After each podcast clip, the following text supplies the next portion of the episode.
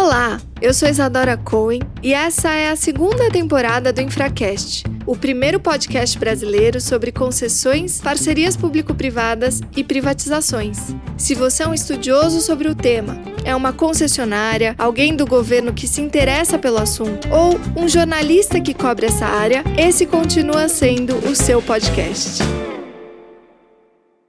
No episódio anterior do Infracast, Vamos começar então falando um pouquinho de regulação? Acho que ter uma agência coordenando, você tem 50 e tantas agências, cada uma indo numa direção, você ter uma mesma agência coordenando, eu acho que vai ajudar bastante. Eu acho que a hora que o olhar migrar mesmo para essa linha de regulação, de fluxo de caixa e de uma concessão, talvez a gente consiga desconstruir alguns sensos comuns são errados.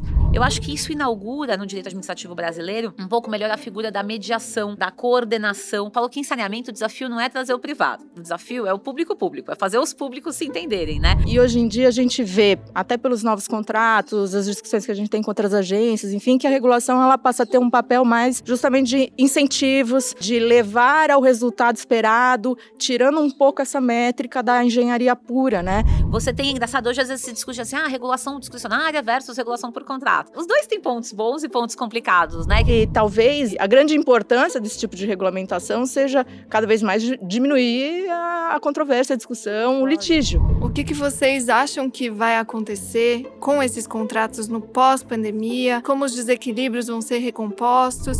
Porque o desequilíbrio é só para zerar a conta, né? Não é para ter lucro nem prejuízo com isso. E agora confira a segunda e última parte dessa conversa com Carla Bertocco e Renata Dantas.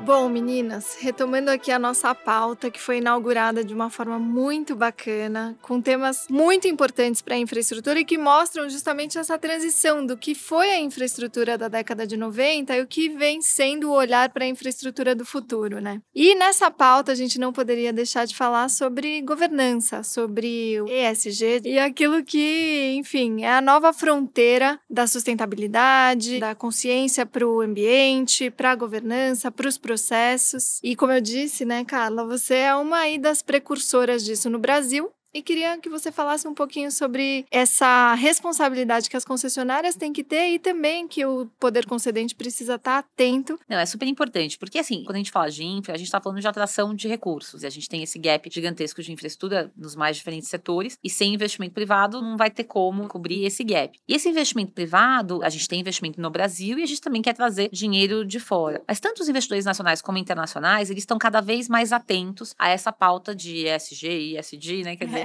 ASG, aí a turma vai mudando as siglas, né? E a gente percebe que o setor de infraestrutura é super interessante, porque é um setor que gera muita externalidade positiva. Pega saneamento, saneamento é ESG na veia, mas que ainda é pouco utilizado com essa temática, né? Eu acho que isso tende a crescer quando a gente tiver as debêntures de infra, eu espero que o projeto venha a ser aprovado no Congresso Nacional, e aí você pode ter as debêntures verdes, né, os títulos incentivados. Então, eu acho que assim, sempre que você tem esse tipo de cenourinha, isso facilita, mas a despeito disso, esse movimento já vem. É muito dinheiro disponível no mundo para investir nessa pauta. Você tem esses fundos europeus mais recentes agora, até em especial pós-Covid, para fazer essa transição para a economia de baixo carbono. Então, esse dinheiro vem desses fundos. Então, ele tem que estar atrelado ao quê? A métricas. Então, a gente tem esse desafio gigantesco, a gente tem aí, cada vez sai um número, né? 500, 600, 700 bilhões para investir em saneamento. Eu acho que o que falta é a gente enquadrar melhor dentro dessa temática. E, de novo, não é difícil porque a infraestrutura tem muito a contribuir, né? Mobilidade urbana, saneamento, resíduos sólidos, são setores, por default, que são setores verdes, né? O que a gente tem é o papel do Estado em se atualizar, como você falou, estar tá atento, inserir nos editais os incentivos para isso. Não dá para esperar que seja só o reativo, só o concessionário consiga, até porque às vezes tem alguma trava no contrato que não permite que aquilo seja feito da melhor forma possível. Acho que cabe ao Estado fazer essa provocação, que é um pouco o que a Artesp fez agora com o leilão de pipa, e ao mesmo tempo identificarem as oportunidades. Então, a gente teve uma emissão recente, por exemplo, da Iguá, já nessa linha de títulos sustentáveis, que teve muito mercado. Então, eu acho que a discussão que se coloca agora, e a gente tem no Brasil uma engenharia muito qualificada, que tem toda a condição de fazer fazer isso, que é de estabelecer as métricas do impacto. Que tipo de impacto você vai buscar? Eficiência energética, redução do consumo de água, é o apoio à comunidade. Na área de construção tem muito isso, né? Os fornecedores, quando você está falando de obras civis, muitas vezes você tem um conjunto grande de fornecedores daquela região. Como é que a empresa lida com isso, né? Como é que lida com os impactos na comunidade? Tudo isso tem hoje novas alternativas de financiamento. Acho que o que falta é ter mais clareza da importância desses itens e medir, né? Eu ando um pouco com essa obsessão, né? Medir, medir, medir. Eu acho que isso é o que vai fazer a diferença, porque o diferencial diferencial de taxa de juros que vem para remunerar uma taxa de juros menor para os investimentos verdes, o investidor vai falar: olha, eu pago menos, mas eu quero ver o impacto ali demonstrado. Então, eu acho que é esse salto que a gente passa a fazer. E aí, o papel do Estado de inserir esses estímulos nos modelos de edital, mas a gente tem um trabalho grande do mercado financeiro aqui no Brasil de adaptar, entender, se aprofundar nos projetos para poder justamente montar esses títulos, porque mercado, sem dúvida nenhuma, tem, né? Acho que talvez, assim, um embrião mesmo tenha sido reconhecer já nos primeiros contratos uma obrigatoriedade do privado de atingir determinados parâmetros de multilaterais que são Isso. base para Os empréstimos, os é. standards, por exemplo, principalmente os sociais são bem relevantes e alguns que a gente não observava. Verdade. Quando a gente recebeu esses standards e tal, bom, vamos ter que implementar. E aí a gente já implementou esses sociais e foi bacana, embora tenha gerado uma preocupação de qual custo, se entra na esfera de outro órgão, enfim, mas foram implementados. Mas foi além também, né? Então, em PIPA, a gente trouxe na primeira concessão uma obrigação contratual de carbono neutro. Foi voltado para a lógica de operação, toda a operação da rodovia deveria ter o carbono neutro, mas a gente já nota aí pelos primeiros passos da concessionária que acabou de assinar o contrato que ela tem uma predisposição até de ir além. Ela está buscando parceiros de energia renovável e na implementação das suas edifícios e tal, que possa gerar carbono, inclusive para neutralizar além da operação. Então isso é bacana porque isso vai gerar externalidade positiva para lindeiros em 1.200 quilômetros, né? De menos poluição, mais energia renovável, eventualmente mais reflorestamento, porque ele busca a solução. A gente não prendeu a determinada solução até para não encarecer.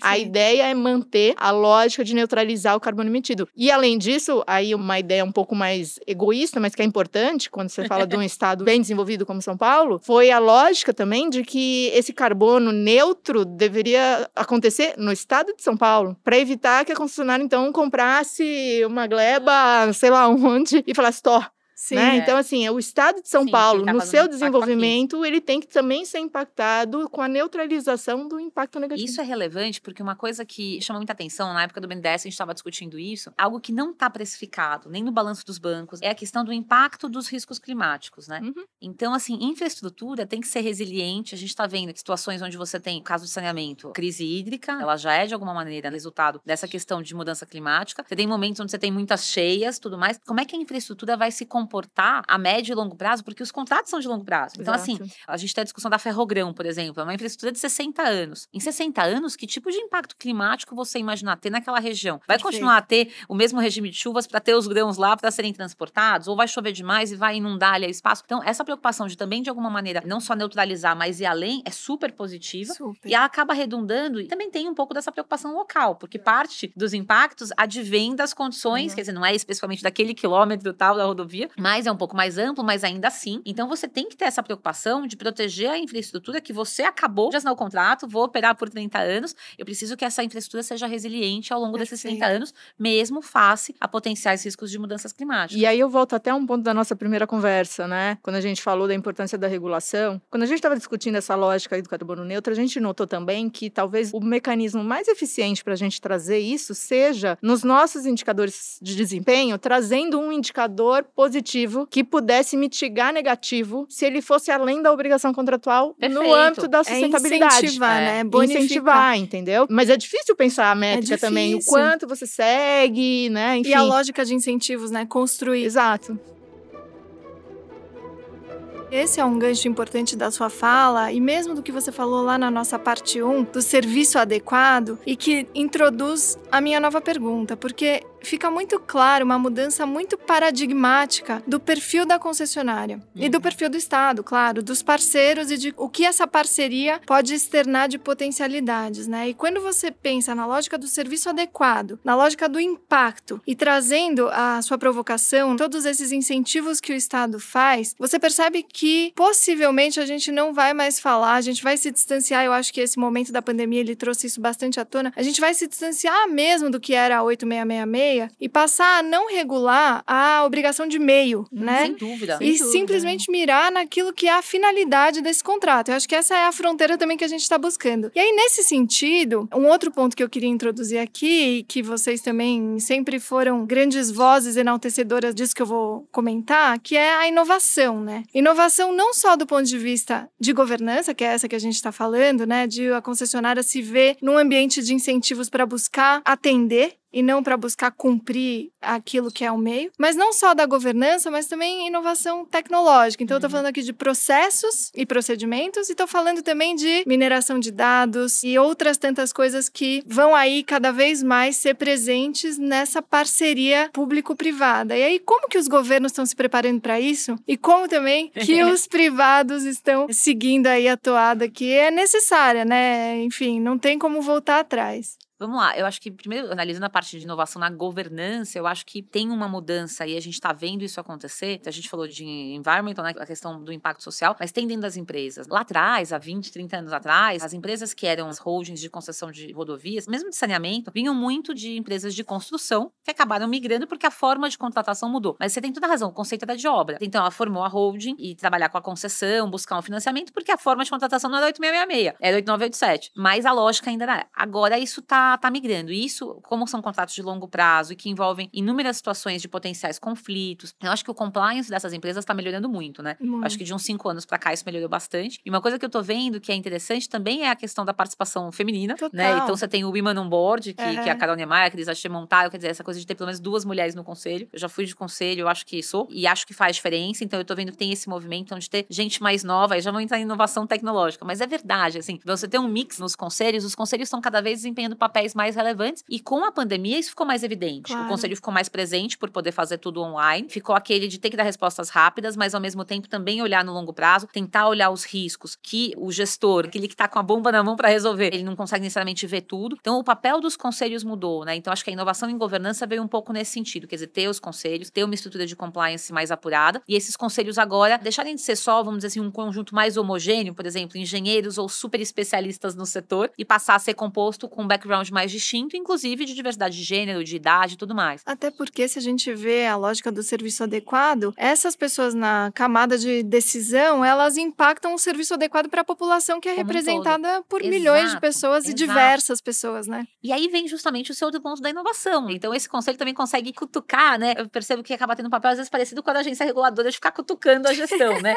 A agência de um lado, o conselho do outro. Mas ele traz, nessa maneira mais propositiva, essa questão da inovação. E aí, Isa, eu fico assim, super não é temerosa, mas assim, é receosa mesmo. A gente fala de modelagens dos contratos de 30 anos. Dizer, qual que é o meu receio? A gente não pode correr o risco de fazer contratos de concessão com base na tecnologia de 30 anos atrás e a gente ainda, dadas as amarras do contrato administrativo, a gente pereniza isso por mais 30 anos. Exato. Ou seja, a gente vai ficar com um gap de 60. Total. Já pensou, a gente está condenando o Brasil a ficar antiquado, atrasado, ineficiente por mais 30 anos. Então, assim, esse talvez, assim, acho que tem dois grandes desafios em infra hoje, ao meu modo de ver, né? A pulverização de de pessoas que tomam decisões que influenciam o processo. E o segundo é como é que você traz a flexibilidade necessária para manter o serviço atualizado. Porque também é um conceito da 8987 e que, sinceramente, eu acho que a gente ainda falha muito em fazer. Acho que os contratos não trazem tantos incentivos, as concessionárias também não vejo como aqueles que vão atrás de trazer todos os incentivos, lógico, tem, tem as suas exceções. E aí eu vejo um caso que é muito interessante, é de, lá de Israel. Tem uma, vamos dizer assim, um conselho de startups que a finalidade é atualizar o poder público. Sensacional. Isso precisava ter no Brasil. Das soluções que hoje existem para influenciar justamente na modelagem dos editais e tentar fazer com que aqueles editais tragam, pelo menos naquele momento, o que tem de mais moderno. Porque a gente que já ficou bastante na administração pública sabe como é difícil você se manter atualizado, né? Quer dizer, as amarras, a autorização para viajar,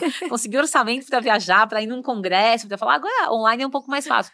Mas então, assim, o governo tende a estar tá um passo atrás, porque não é ele que está com a mão na massa prestando o serviço, então já é mais difícil. Tem todas essas amarras, só que é ele que monta o edital. E aí eu acho que a Artes está conseguindo sair dessa dificuldade, até porque também tem parceiros, tem uma massa crítica maior. Mas eu acho que esse é um super desafio. E nessa mesma toada do exemplo do Pipa, vocês viram o edital da Orla do Guaíba, que a ONU, né, a UNOPS ajudou a modelar e trouxe aí parâmetros de ESG e trouxe também a presença feminina muito importante. Então é o governo de fato, né? Que indutor. foi indutor, exatamente, indutor de um comportamento da concessionária. Teve muita grita, mas enfim, aos poucos também o governo desempenha esse papel, Super. né? De poder ir falando também quais são os parâmetros que aos poucos vão ter que ser cumpridos, exigidos. Então é isso, o governo atento e a concessionária flexível para poder buscar isso. o que, do ponto de vista de eficiência, inclusive empresarial, faz sentido e do ponto de vista de atendimento do serviço adequado, também, também faz Super sentido. faz sentido. Sem ficar presa nas amarras do Estado, que é, É. isso que você está falando. É, isso me É, preocupa. Essa pauta da inovação, ela assim, ela tem sido o que tira a gente da zona de conforto, né? A gente, o paquiderme, né? Não vocês que agora são ágeis e maravilhosos. Porque é isso, é pensar uma cláusula e pensar como que o órgão controlador vai ler essa cláusula e entender. Então, o que, que eu noto é que a gente não só pensar uma cláusula, mas também revisitar de forma de ruptura, assim, a matriz de risco, né? Porque a hora que o Então. Estado, então, por um objetivo que ele tem, resolve que então eu vou relativizar esse risco historicamente alocado ao concessionário para que ele vá atrás e consiga o que eu quero. Se eu conseguir o que eu quero, é uma super vitória. O problema é que a gente hoje ainda está num momento que assim, você só está assumindo risco. Eu tenho tido que responder quase toda semana requisições, requerimentos e afins de Ministério Público e Tribunal de Contas contra a pipa, porque eles querem entender por que de todas as mudanças. Por que, que você assumiu esse risco assim na demanda? Por que, que você fez não sei o que em tal situação? E cada um tem uma história, um objetivo e uma razão. Não foi, ah, eu acho que o vento tá para Lógico. lá. Mas mostra que você fica num escrutínio ali enorme. E, obviamente, tem que sair da sua zona de conforto. Porque o mais fácil para mim era voltar a Modelo- 1998, É, exatamente. né? E manter. Então, Coitado assim. do usuário, né? Mas- é. Coitado do usuário. Então, assim, acho que é essa lógica de revisitar a matriz de risco, de repensar os incentivos, é o que tem tirado a gente do descanso, mas ainda tem um caminho gigante. Enorme. Não Mas tem- acho que dialoga um pouco com essa questão da consensualidade que a gente falou bastante, né? Que no fim das contas é isso. Bom, tem mais espaço para o diálogo, talvez tenha menos espaço cada vez mais para a estratificação de determinadas obrigações. Enfim, é um contrato que tem que se valer mesmo de uma lógica de incentivos. Acho super interessante É como que é, vocês é colocam. difícil você defender em órgão de controle esse dinamismo. Assim, ainda se vê muito uma lógica de 8666, que é um contrato rígido, fechado, que não tem espaço e que se você falar em aditivo é porque você tá corrompido. É, né? A E- premissa é e- essa. E, essa, inclusive, foi uma discussão que aflorou muitas vezes nas discussões na jornada de direito administrativo, assim, como compreender, né, esses contratos. Eu acho que é um caminho aí para trilhar, que é importante a advocacia da regulação para boa compreensão do que seja um contrato de longo prazo, né, de ser um contrato de resultado, que a 866 ela não serve mais para ele. Ela é óbvio que ela tem preceitos ali muito importantes que se aplicam, mas não é a lógica de uma empreitada, de um Imagina, contrato de cinco anos perfeito. né? Então, é, isso para mim é a luta diária que a gente vive, né? Não, e não é uma luta fácil. É, é. Eu achei bom um dos enunciados que eu vi lá é que mantém a aplicação subsidiária da 8666 na 13303. Porque em companhia estatal também, você faz o novo regulamento, né? 13303 deu toda a liberdade, supostamente e tal. Fazer parcerias fim, estratégicas. Fazer parceria. Foi por isso que eu pensei. E no fim, volta na 8666, É. seja pelo próprio jurídico da companhia, seja o Tribunal de Contas, né? O órgão de controle, quando for olhar. Então aí tem um dos enunciados deixando bem claro: não há aplicação subsidiária da 8666 na 13303. E isso é, uma isso revolução, é importante, é uma é. revolução. Principalmente porque você tem esse momento de abertura de, eventualmente, por exemplo, formar parcerias, né? Acho que uma das coisas que hoje se discute um pouco do papel da companhia pública e tal, mas a questão das parcerias. E aí você tem que usar um pouco mais de flexibilidade. Não dá pra chegar no 8666. Exatamente. E espero que seja um início de uma revolução, porque essa revolução está ainda tímida perto do que a gente é no dia a dia do parceiro público-privado, né? Ou da empresa estatal na atividade econômica, né? Que fica para trás. Fica, fica, Não sem tem, dúvida. Sem então- dúvida. E meninas, quer dizer, mulheres incríveis, né? Meninas sem ser pejorativo. Vamos falar da tecnologia? Vocês introduziram na regulação, na Artesp, um centro de controle de informações, que hoje é um data lake aí bem importante e que eu acho que pode ser usado como parâmetro de referência e de excelência para outras agências que também acompanham, monitoram tantas concessões e tantas informações que são geradas no âmbito dessas concessões. Além disso, foram Pitch Gov, Uhum. Pitch Sabesp, né, chefe, um monte de coisa. E eu me lembro também da época em que a gente estava na Artesp todas juntas, que a gente fez o Eu Vi. Ah, Eu Foi, o- foi o começo com a Foi. Beth. É, exatamente, com a Beth, querida.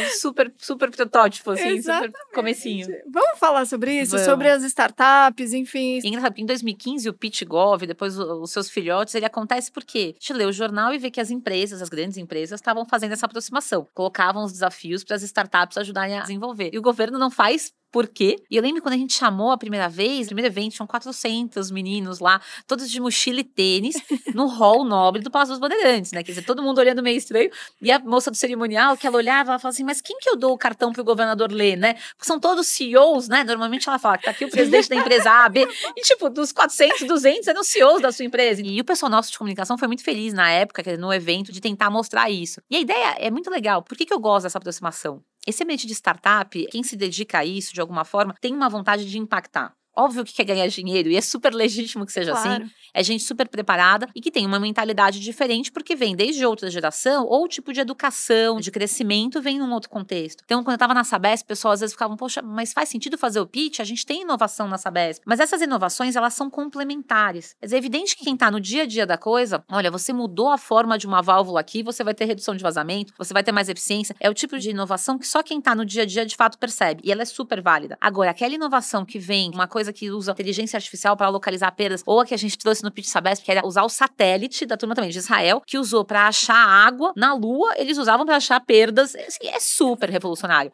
Isso não vai sair de dentro da administração pública, não adianta, entendeu? Então não é essa a vibe. Ou talvez venha a sair agora no futuro quando isso começa a ficar mais comum. E se você não tem essa aproximação, aquilo que a gente comentou na questão anterior, que é da qualidade do serviço, né, de ter serviço adequado, ele começa a ficar cada vez mais distante do serviço que o cidadão, na sua vida privada, está acostumado a receber. Claro. Quer dizer, com a pandemia, as pessoas foram mais para a internet, então são mais pedidos, tudo mais rápido, do delivery, em casa tal. E o estado paquidérmico não dá. E aí as pessoas vão ficar cada vez mais revoltadas e mais descontentes com a qualidade do serviço da administração pública. Então, essa aproximação que tem que se colocar. Óbvio que o grande desafio, eu acho que o Tribunal de Contas agora da União evoluiu bastante nesse sentido, com o apoio do BID, até o nosso Edu, que está no BID hoje, tudo. Como é que você faz o quê? A contratação da inovação pelo poder público. Total. Porque o ponto falho no nosso pitch Gov, tanto um, dois aqui em São Paulo, da Sabesp menos porque a gente tinha apoio do BID. Como é que você contrata, no fim, a administração, né? A gente fez o Poupinha aqui em São Paulo. Poxa, mas depois como é que contrata a Nama, que fez o Poupinha? Lógico que para uma startup, usar como um sandbox o ambiente público da prestação de serviço já é uma super vantagem competitiva. Eu lembro que eu falava, o Poupinha ficou mais inteligente porque ele era submetido a todo tipo de demanda pela multiplicidade de perfis de pessoas que entravam em contato com ele. Então ele ia evoluindo mais rápido do que eventualmente o chatbot que estava junto com a Vivo ou com a TAN, sei lá. Isso já é por si só uma vantagem, mas a gente tem que trazer isso mais próximo e incorporar isso na prestação de serviço. Quer dizer, na medida em que os contratos administrativos de longo prazo passam a estar cada vez mais focados no serviço do que na obra em si, no meio, como você bem colocou, essa questão se coloca. Então, esse serviço vai ser prestado como? E aí, um exemplo que eu acho relevante, a gente fez uma licitação na Sabesp para contratação de hidrômetros, né? Aquela época, 2018, não tinha pandemia nem nada. Então, por telemetria. Então, assim, não faz mais sentido, ao meu modo de ver, você ainda ter o técnico que vem na sua casa aqui uma vez por mês e vai lá embaixo ler o hidrômetro, né? Você fala, ah, na Europa, na Europa não tem, porque o custo pessoal é alto, muitas vezes você faz autodeclaratório, mas o que, que você tem? Então, você tem tudo por IoT. A gente achava que ia ser muito caro, saiu muito menos caro do que a gente imaginava. E aí, o retorno disso, não só de não ter essa despesa, mas principalmente de combater vazamento rápido e fraude, o retorno paga N vezes, quer dizer, o investimento um pouco maior que você faz, que é de ter um medidor habilitado com IoT. Então, assim, não é razoável pensar que, por exemplo, nessas novas concessões que você vai ter de saneamento agora em setembro, você já não vai partir para modelos que usem, por exemplo, bastante IoT, bastante sensorização. E aí, com isso, você consegue dar mais informação. Eu lembro que eu brincava, eu falava, é que nem se fosse um Sabespify, né? Tipo Spotify. Você pode ter informação para um zelador, para um gestor de um condomínio, em vez de ele ter uma vez por mês, e aí depois ter que se haver com um vazamento que teve naquele mês, ter que pagar aquela conta, ter o desconto de esgoto, negociar, ele acompanha dia a dia, você dispara um alarme, né? Que diz, olha, consumiu mais, alguma coisa tá errada. Esse tipo de dado é algo que o usuário vai passar a exigir. Perfeito. Então, por isso que, que o Estado não pode ficar muito para trás, não. Mas eu acho interessante isso dos contratos de performance, vai? Ou trazer essa Super. lógica dos incentivos. Porque, assim, eu acho que até agora, e isso está sendo lógico, colocado em xeque, como a gente sempre regulou com uma lógica mais parecida com as das empreitadas, né? Então, regulamos o Sim. meio, possivelmente as concessionárias não se sentiam à vontade ou talvez não tivessem os incentivos para buscar inovação. Exato. E é interessante que o pitch tenha partido do governo, né? Então, assim, num contrato de longo prazo, tomara que tenham pitches e que a gente tenha espaço para testes, né? Porque você disse, a lógica, Ah, que ou testar. que é, o que foi difícil no governo foi contratar aquele que testou, Uhum, né? Exatamente. A iniciativa privada, ela pode fazer isso, ela pode fazer mil testes, mas a gente, como Estado, não pode Não, frear isso. É, né? Uma grande parte do meu entusiasmo com as concessões hoje, eu já sou super crítica em várias coisas, mas uma, né, uma parte grande do meu entusiasmo é justamente isso. A porta de entrada para a inovação é muito mais simples pela concessão. Então, nossa, Certo? Quer dizer, se a inovação, eu acho que é o é uma infraestrutura mais moderna, para ter um serviço que o usuário se identifique como um, serviço de qualidade comparável aos outros serviços privados que ele recebe, é evidente que isso por concessão é muito mais fácil, para não dizer que ele é possível, porque no âmbito público é muito difícil mesmo, né? Antes da pandemia, é, a Antes gente e depois, né? AP e DP. É, enquanto eu estava na interinidade, tá, a gente uma ideia que se surgiu foi de trazer. Enquanto eu estava na interinidade. Não, é tudo. É, do caos. Foi trazer uma dinâmica, disseminação do conhecimento ali com quem tem interesse em rodovias. Então a gente fez ambientes de discussão na agência que a gente chamava de infradebate, em que a gente queria justamente mostrar os pontos em que a concessionária vai além da obrigação contratual e a Perfeito. facilidade que ela tem para isso. Isso. A formação que a gente fez desses painéis não era do meu funcionário só falando ou da concessionária falando. Eu trouxe academia, né? Eu fiz convite ao Ministério Público. Por exemplo, teve um painel que a gente fez sobre passagens de fauna, que é super legal. Um monte de gente não faz ideia do que é uma passagem de fauna, como que ela é pensada, que o Ministério Público fica atrás e por quê, e enfim, então com imagens passando Isso. jaguatirica, Jaguatirica, macaquinho, e- é exato, super fofo. legal. E aí a gente trouxe uma acadêmica que o doutorado dela era de identificação das espécies. E aí ela fez um trabalho super legal com as concessionárias, porque ela montou como se fosse uma régua de identificação das espécies, para que o funcionário da concessionária, ao ver um animal atropelado, fosse lá e porque antes tudo era gato, tudo era cachorro.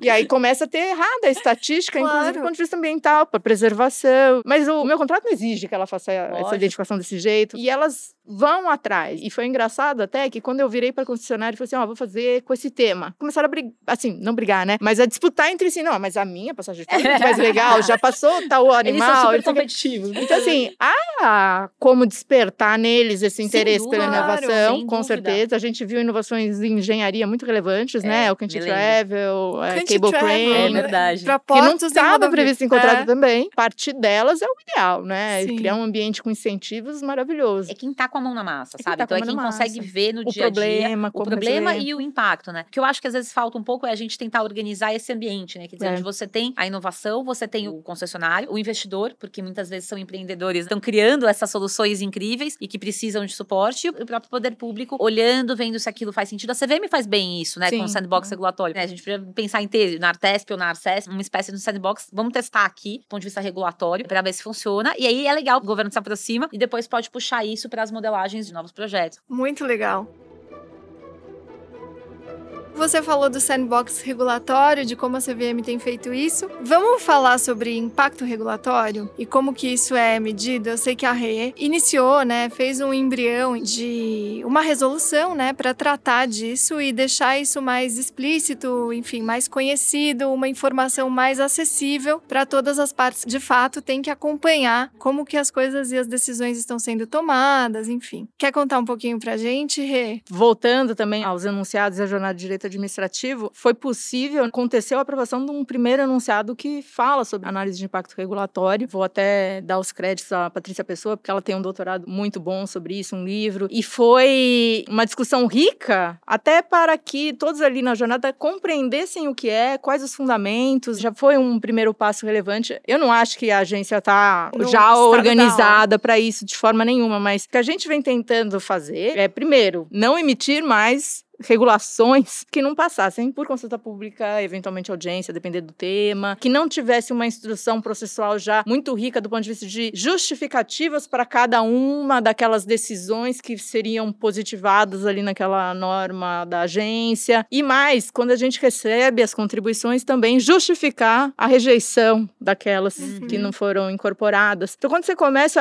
a ter uma situação assim, com um processo público, que depois qualquer um consulta, é um início. Uhum. Não tá lindo, mas é um início que muitas vezes as decisões eram tomadas, às vezes com um processo muito simples, do tipo assim, segue minuta. Aprovada.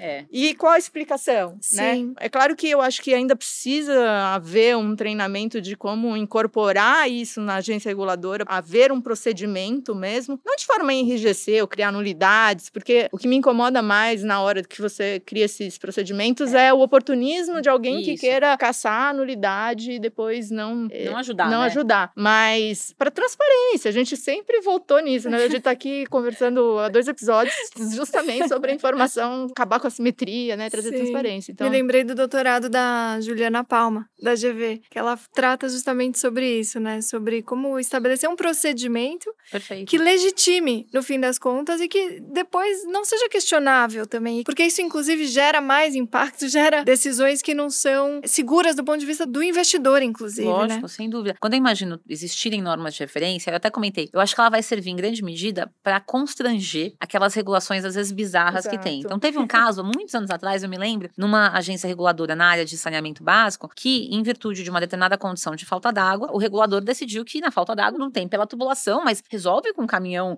Tipo, quer dizer, não, não resolve, não é assim. Então, o papel de ter normas de referência, e aí agora com essa preocupação da avaliação do impacto regulatório, ao meu modo de ver, primeiro momento é para constranger situações desse tipo. Isso a gente tem que tomar cuidado. Por outro lado, eu acho que é de trazer essa preocupação. Eu me lembro uma vez, eu fui para Londres conversar com vários órgãos, né, a SEG, o BESO, e tudo mais. Sim. Eu escolhi lá dos lugares que eu queria visitar, Regulatory Authority Committee. Ah, vamos lá, reguladores, né? Então deve ser, sei lá, um comitê, será que é de alinhamento na minha cabeça entre os reguladores e tal? Não era nada disso. Era justamente um comitê misto, né? Quer dizer, metade de sociedade civil, metade de servidores públicos, que fazia esse trabalho de avaliação do impacto regulatório de todas as normas que o poder público queria, de alguma forma, editar. E aí colocava os parâmetros e algumas obrigações. Eu lembro que era muito bacana, porque você, para editar uma nova, você tinha no primeiro momento que revogar uma antiga. Uhum. Depois, para editar uma nova, revogar duas ou três antigas. Mas não precisava ser da sua área. Você podia convencer a Arcesp, por exemplo, a a Secretaria do Meio Ambiente, poxa, tem alguma norma aí para revogar? E começava esse movimento de simplificação. Então, é a simplificação das normas, isso em meio ambiente, em tributário, quer dizer, tem coisas muito relevantes que podiam ser né, simplificadas, e trazia essa preocupação. Então, olha, se você vai gerar um impacto de mais X milhões por conta dessa norma, então vamos tentar reduzir o impacto de outras normas na mesma proporção. Mas é um caminho que eu acho que vai evoluir. Você tem decreto federal né, mais recente Sim. regulamentando o tema, e é muito bem-vindo. Até na estruturação, a gente que faz a regulação por contratos, são muitos conflitos, brigas,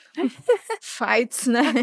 Para se discutir o ônus que está se impondo com determinada obrigação. A pena é que não tem como tudo está escrito, até porque muitas vezes é isso, é numa mesa no domingo que a gente está lá brigando, não tem sentido, tem sentido, isso é caro, isso não é, isso precifica, isso não precifica. Mas já é um começo as pessoas pensarem que não adianta só ter ideia. Ai, que ideia boa, vou, É, vou por isso, vou por isso, vou por isso, vou por isso. E quando você vê, se criou um monstro que tem que cobrar uma tarifa absurda e vai contra até a própria lógica de modificação. Mas ao mesmo tempo, eu me lembro uma vez na Artesp mesmo, que teve uma ocasião de quase ter um acidente, né, com uma pessoa andando no garrafão ali na praça de pedágio. Então a gente baixou uma norma que não podia ter gente estranha transitando na praça ali, uma área de segurança, uma área de risco. estranha. É, uma pessoa que não fosse, né, aquele que Funcionário. funcionário cobrando tal. E aí veio um pleito de uma concessionária pedindo, né, recomposição por perdas e danos e tudo mais para protegido. Eu falei, mas como? E ela tinha autorizado os promotores da Uma Chips a fazer degustação de salgadinho no meio da praça de pedágio, que era o bem, vamos dizer, né, da segurança, da proteção à vida versus. Aí eu falei, mas e quanto vocês vão ganhar com isso? E era um valor baixo, porque era isso, era uma diária de permitir que os promotores dos salgadinhos eh, trafegassem lá. Mas de fato veio essa discussão, foi a primeira vez que essa discussão. Então,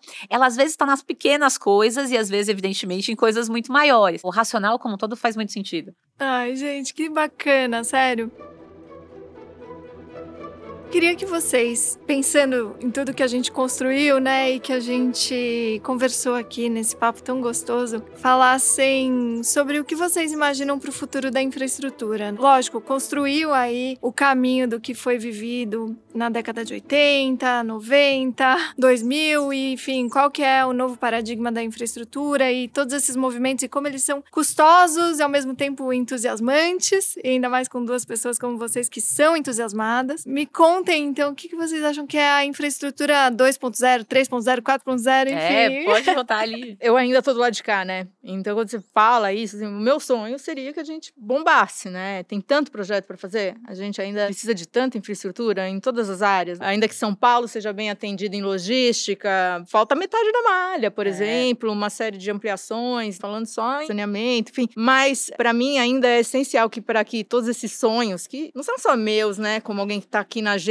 mas o usuário não sabe que ele tem esse sonho. Que a hora que isso acontecer, ele vai falar, poxa, eu vivo no primeiro mundo, né? Para eles acontecerem, e eu acho péssimo eu ter que falar isso, assim, a gente precisa de uma compreensão melhor dos órgãos de controle, sabe? Porque eu ainda não precisei contratar um advogado, mas tenho certeza que eu vou precisar, viu, colegas? Pelo menos tem É, enunciado dá um agora desconto. dizendo que pode ter GNO, né? É, mas quem quer fazer? É. Todos os bancos recusaram. Toda a gente segura- tentou proposta, é, todas as seguradoras recusaram. E é muito difícil, sabe? Você tentar ir além e no dia seguinte tem um inquérito, Claro. né? Ou tem... E o seu nome no jornal, né? E- Exato. Que né? primeiro está então, no jornal. É, eu, eu tô assim, tentando passar ali, tenho convicção de que o trabalho que eu faço, eu tento seguir todas as regras, você sabe, sou chata, né? Enfim.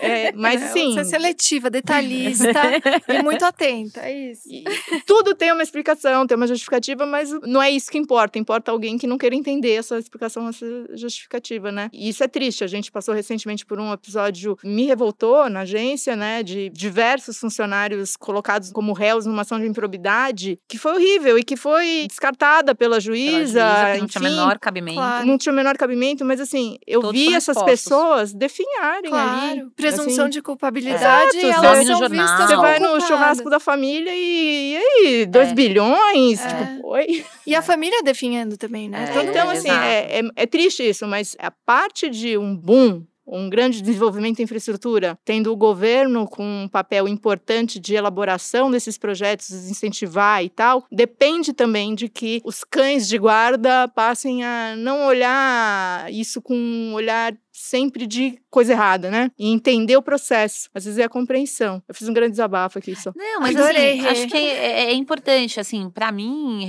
isso que você falou, esse é o grande desafio. É. Então, assim, essa pulverização de donos do assunto, de pessoas que podem a qualquer momento optar sem muito compromisso, o que a gente viu nesse caso que você relatou foi muito, né, pra não dizer nenhum Nossa, compromisso triste. em tentar entender o que aconteceu, teve todas as informações, podia ter estudado, foi prorrogando o inquérito por anos e anos e anos, só para num dado momento poder ingressar com a ação. Então, a gente percebe que, assim, é necessária essa compreensão maior. Esse é o grande risco. Quando você conversa com os investidores, é assim, se eu fizer tudo certo, eu estou afastado desse risco? Não. Não. Você não pode afirmar isso no Brasil hoje. Então, é esse é o desafio a ser superado. A gente teve um outro caso aqui que todas nos lembramos do Lawrence e que está relacionado com o ponto que a gente conversou antes de ter conciliação, arbitragem. Ele foi de alguma forma questionado e sofreu porque ele seguiu a decisão de um dispute board e num contrato do BID, onde o dispute board é uma cláusula padrão dos contratos de financiamento internacionais. Isso sequer foi avaliado Imagina, e não. ponderado, e ainda né, a pelo- ponderação no processo é que essa coisa de indicar a gente para o dispute board torna ele não é imparcial. Logo, não pode ser aceito, só pode ser aceito à justiça. Esse é o tipo de situação que a gente vive no dia a dia, que as pessoas, os gestores públicos por trás dessas decisões, são culpados, são expostos. Mesmo os mais bem intencionados e Os mais bem assim, intencionados e os que fizeram todo, toda a lição de casa de Exato. questionamento. Esse é o grande desafio. Todos os setores brasileiros têm demandas de centenas de bilhões de investimento a ser feito. E aí, o segundo ponto, o que eu vejo da infraestrutura? Então, de um lado é isso, é imaginar que a gente consiga ter cada um dentro do seu papel e numa disposição de diálogo, de entendimento. Se isso a gente conseguir superar, o céu é o limite, evidentemente, e aí ele está atrelado a dois conceitos que a gente trouxe, a questão do ESG. Não vai dar para ter concessão de serviços que não olhe, que não seja modelada, ela não vai ser financiada se ela não tiver os cuidados com a questão de proteção ao meio ambiente e, evidentemente, o compliance, que aí é, é básico, né? E aí o grande desafio é a inovação. Então, como é que a gente traz a inovação para dentro? A gente não pode correr o risco de engessar por mais 30 anos contratos de concessão com um conceito de infraestrutura antigo. Esse é o grande risco que a gente tem e a grande responsabilidade que a gente tem que enfrentar. Sensacional. Olha, eu acho que não teria como ter tido episódio melhor para iniciar essa segunda temporada do Infracast. Quero agradecer muito por todo o histórico, por vocês serem professoras para mim na minha jornada e serem grandes referências de mulheres e de profissionais. Sou só elogios e agradecimentos. Muito obrigada por toparem de novo ser as minhas cobaias nessa segunda Já virou temporada. costume. É. Não, eu que agradeço o convite, foi ótimo, ótimo. Não, eu agradeço também. Esse trabalho do Infracast é muito importante. Tem trazido luz, né, para uma discussão que é importante e que às vezes dentro do nosso próprio meio não tem muito conhecimento, né? A gente vê E acessível, né? Eu acho que E o mais acessível. importante, você sempre teve essa habilidade, quer dizer, de trazer as coisas numa linguagem que seja, mesmo pra quem não é super especialista naquele tema, consiga ter a dimensão do que tá sendo discutido. Então, parabéns pro Infracast, né? Pelo Com fim da primeira certeza. temporada e bora a segunda temporada. Ai, Esse podcast teve a produção de Heavy Drops Media e a coordenação executiva de Vivian Semer e Gabriel Farrardo.